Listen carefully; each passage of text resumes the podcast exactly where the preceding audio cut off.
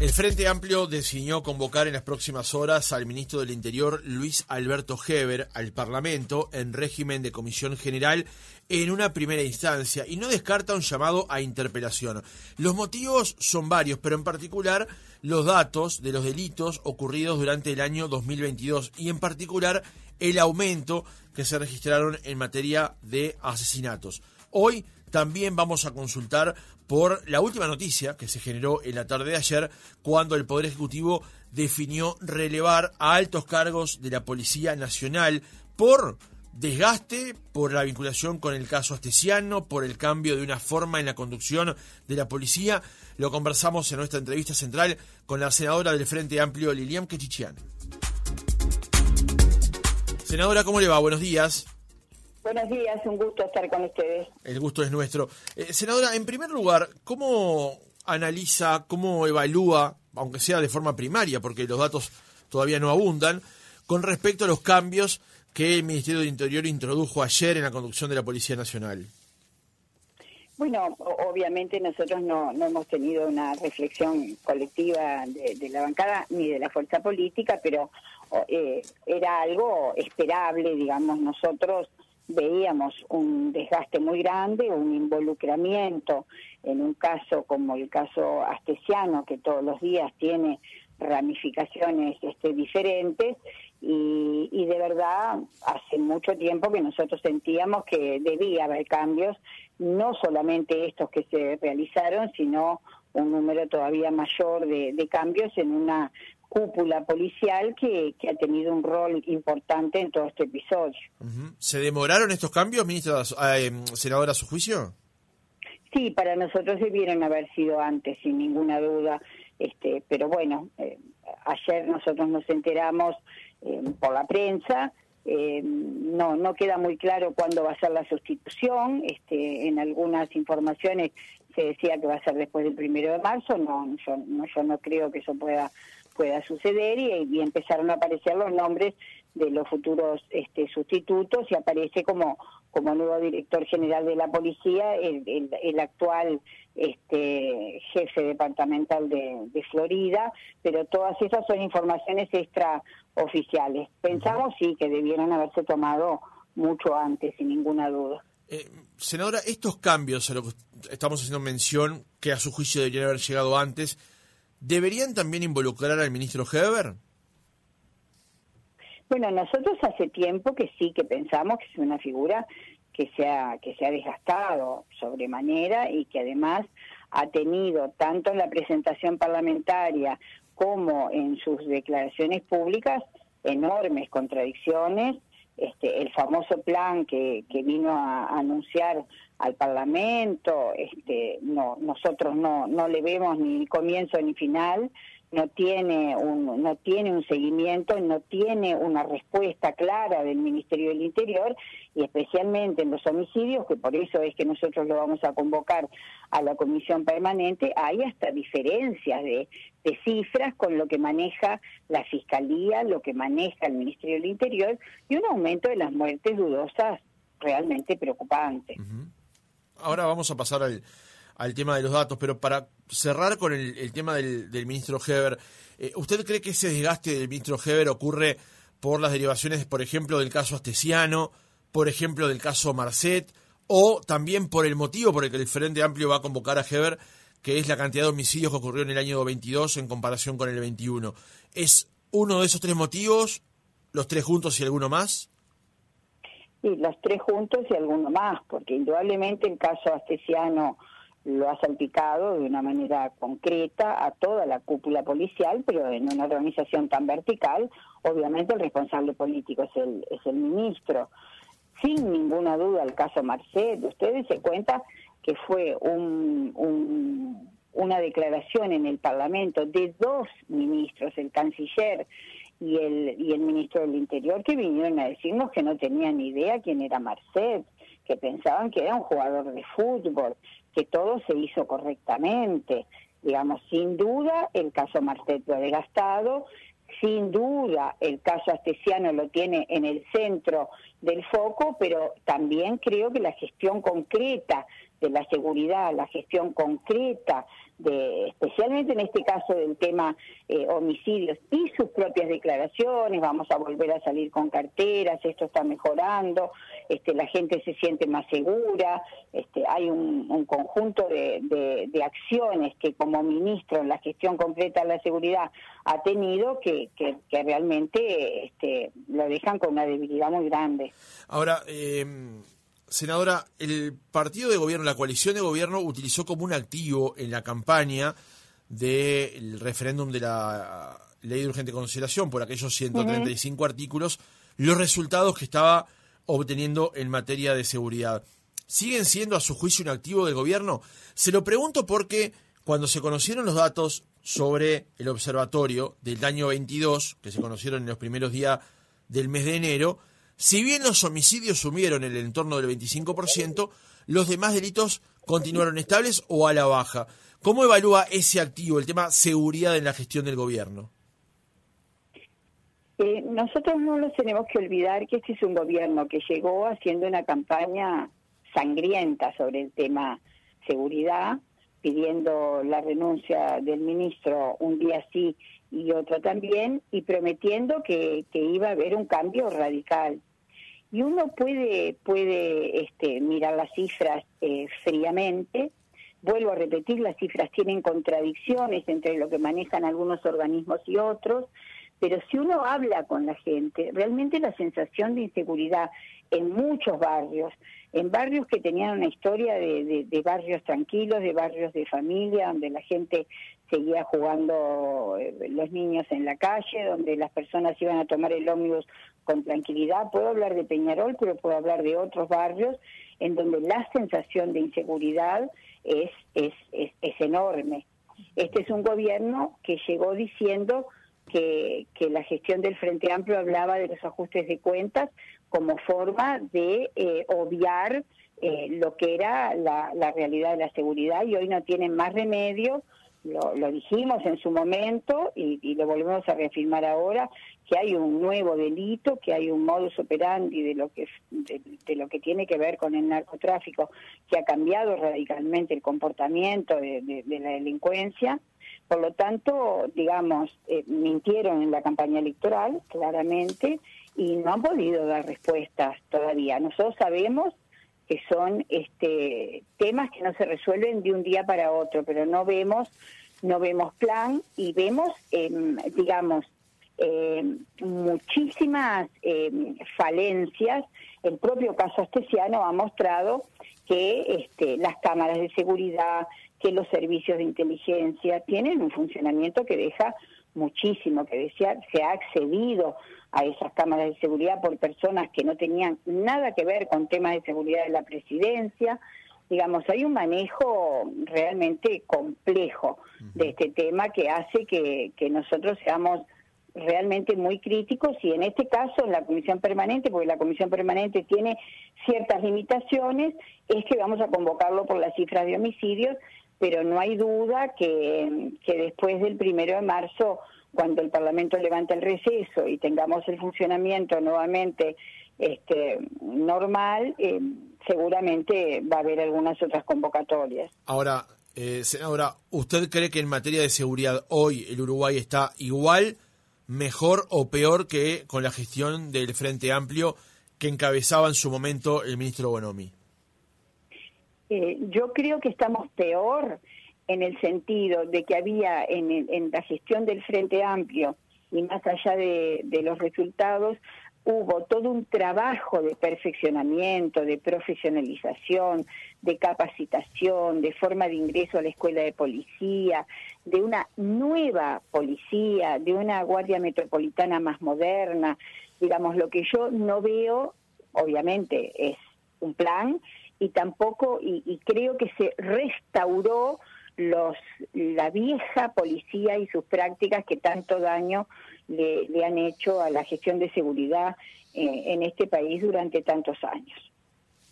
Bien, senadora, eh, este no va el, el, tema de los homicidios, si bien es como el punto neurálgico de la convocatoria, no es el único punto que ustedes quieren eh, consultar con, con, el ministro. También allí hay dudas sobre la presentación de este plan que hizo días pasados en conferencia de prensa, donde, eh, bueno, parece que van a apelar allí a ex reclusos para que funcionen como interlocutores en barrios complicados. ¿Cuáles son los planteos que le van a hacer con respecto a, a este plan al ministro?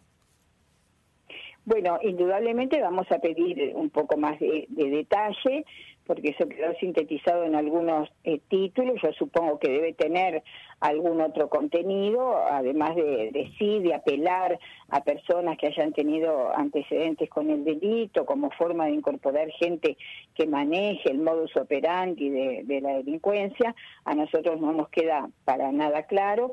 El Frente Amplio ha hecho algunas propuestas en la, en la comisión de de, de, seguridad, pero lo primero que vamos a hacer es escuchar porque realmente hasta ahora hemos visto solo algunos títulos, entonces vamos a ver cómo, cómo, lo, cómo lo desarrolla, qué ejemplos tiene, de dónde, cuál es el modelo a aplicar para, para bueno, después dar una opinión más definitiva. Pero, prima Fachi, con respecto al proceso, ¿cómo ve que eventualmente un, un ex privado de libertad pueda ser resocializador. Se lo pregunto, senadora, porque eh, en su momento, por ejemplo, el ministro Bonomi llevó un plan más o menos parecido, salvando las enormes distancias que puede haber en las comparaciones, cuando se trataba con respecto a hinchadas de cuadros de fútbol. Se reclutaba de alguna manera a este, referentes de esas hinchadas de modo tal de eh, apaciguar las aguas que habían en las hinchadas, sobre todo de Peñarol y Nacional, ¿no? Sí, no, no tiene, no tiene absolutamente nada que ver. Nosotros no podemos comparar la violencia que puede haber en el fútbol y alrededor de algunas barras con la red de narcotráfico y con la lucha contra uno de los de los flagelos más grandes que tiene el Uruguay y que tiene el mundo. No, no, no, no tiene absolutamente nada que ver. Pero creo eh, sí que tenemos que darnos un espacio para escuchar en detalle eh, cuál es el eh, cuál es la propuesta porque hasta ahora hemos visto solo eh, algunos titulares y esos titulares parecen yo te diría que contienen hasta cierta frivolidad en el tratamiento de un tema que realmente es, es muy serio. No porque no creamos en que se puede recuperar personas que hayan estado en el delito, aunque indudablemente la LUC eh, este, eh, eliminó la posibilidad de reducir penas por trabajo y estudio. Por ejemplo, una barbaridad absoluta cuando uno piensa en cómo tratar a las personas privadas de libertad. Pero bueno, escuchemos primero lo que tiene para decirnos el ministro. Supongo que debe tener un detalle mucho más profundo de lo que ha salido en la prensa y que el Parlamento tiene necesidad de conocerlo. Bien, senadora. Y en materia de, por ejemplo, las muertes dudosas, que también es uno de los puntos que plantean que van a llevar a este llamado a, comisión, ¿cuáles son las dudas y cuáles son los planteos que le van a hacer al ministro concretamente sobre este punto? Y a nosotros nos preocupa mucho el aumento, el aumento muy importante de las muertes dudosas. Queremos ver este, qué explicación tiene, tiene el ministerio. Nos gustaría escuchar opiniones también de, de algún otro organismo, de, de, de, del Instituto Técnico Forense o de alguna otra institución, pero nos preocupa el aumento, el aumento muy notorio de las muertes dudosas este, y en algunos casos sin ninguna explicación. Uh. Para usted, eh, ministra, eh, de vuelta, ministra, me, me traiciona el subconsciente. Senadora, eh, para usted los datos que brinda el Observatorio de Violencia y Criminalidad del Ministerio, ¿son 100% creíbles o alberga alguna duda? No, yo no tengo por qué dudar de las cifras de, del observatorio. En general, este, no, no tengo nunca esa postura. Es decir, en general el Uruguay ha tenido un manejo serio de las cifras, obviamente en el Instituto de Estadística, yo con mi gestión anterior trabajamos mucho con ellos y creo que hay mucho profesionalismo y en las cifras del observatorio no tengo por qué dudar, pero a veces también tiene que ver con la metodología que se aplica, con cómo se recaban los datos, este, y bueno, y esas son las cosas con las que queremos conversar un poco más en profundidad con el ministro. Eh, una última pregunta para cerrar este tema, este, senadora. Con respecto al tema del, plan, el, ministro Heber le habría presentado al presidente de la República en su momento un plan que buscaba justamente eh, contener cierta violencia que estaba ocurriendo en particular en esos días en el barrio Peñarol, donde se acumulaba una serie de asesinatos. Usted dijo recién en este reportaje que sobre el plan no se conoce ni comienzo ni final. ¿Qué esperan conocer de este plan? Y si ya conociese algún trazo, ¿qué evaluación podría ser del mismo? Y bueno, en primer lugar, ¿qué, información maneja? Ustedes no se olviden que el ministro estuvo en el Parlamento, pidió que pasáramos a sesión secreta para darnos la información de las familias vinculadas al narcotráfico y, y, después aparecieron otra cantidad de cosas que indicaban que por lo menos el ministerio no manejaba la información completa de lo que es el delito hoy en, en el Uruguay. Este, es eso lo que queremos lo que queremos profundizar vinculado al plan porque si el plan estaba unida a esa información que se nos había trasladado este indudablemente está fracasando no Bien, senadora, le cambio un poco de tema ahora y volvemos a todo esto que está vinculado al caso Astesiano. Eh, en en Radio Sarandí ayer el secretario de la presidencia Álvaro Delgado dijo que eh, bueno que Alejandro Esteciano eh, había abusado de la confianza del, presidente. Sí reconoció que era un episodio desagradable porque había abusado de la confianza, pero en algún momento del reportaje también calificó de eh, mitómano a Astesiano. ¿Cómo, ¿Cómo evalúa estas consideraciones que hizo el secretario de la presidencia Álvaro Delgado? Bueno, eh, eh, es indudable que es una persona que no actuaba solo, es indudable que es una persona que llegó a ese lugar con la confianza del presidente de la República, es una persona sin duda que alguien había dado la orden de darle la información que él solicitara, y es una persona que no hay duda que mucha de la información que, que manejó este, no tenía nada que ver con los temas de seguridad, tenían que ver con tráfico de influencias, tenían que ver con espionaje, tenían que ver con seguimiento a personas y cosas gravísimas como, como el seguimiento y el espionaje a, a los senadores.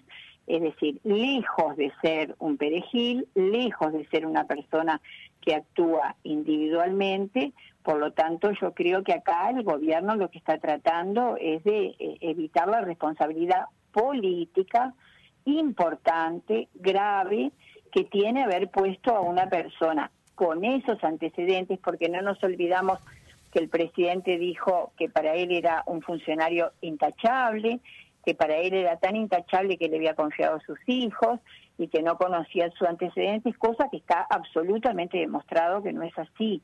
Por lo tanto, este, yo creo que el gobierno está evitando hacerse cargo de un hecho grave como es haber puesto a una persona con ese prontuario a, resolver y sin control, ¿verdad? Porque no nos olvidemos que era un subalterno del prosecretario de la presidencia Ferrez y, parecería que no lo controlaron ni un minuto de su de su vida y entonces eso es eso es demasiado grave realmente para para la institucionalidad y para la presidencia de la República como institución que a nosotros nos preocupa mucho preservar. Justamente sobre este tema, hoy van a ir a declarar a la Fiscalía a Nicolás Martínez, que es el secretario privado del presidente de la República, y también Marcelo Abdala, eh, que es el presidente del PIT-CNT, por episodios conocidos la semana pasada. Eh, ¿Qué valoración hace de esos mismos? Y le pregunto si usted califica como espionaje eso que han denunciado desde el PIT-CNT con respecto al aparente seguimiento que Astesiano habría hecho de Marcelo Abdala cuando hace un año exactamente él chocó alcoholizado en la zona de Punta Carretas.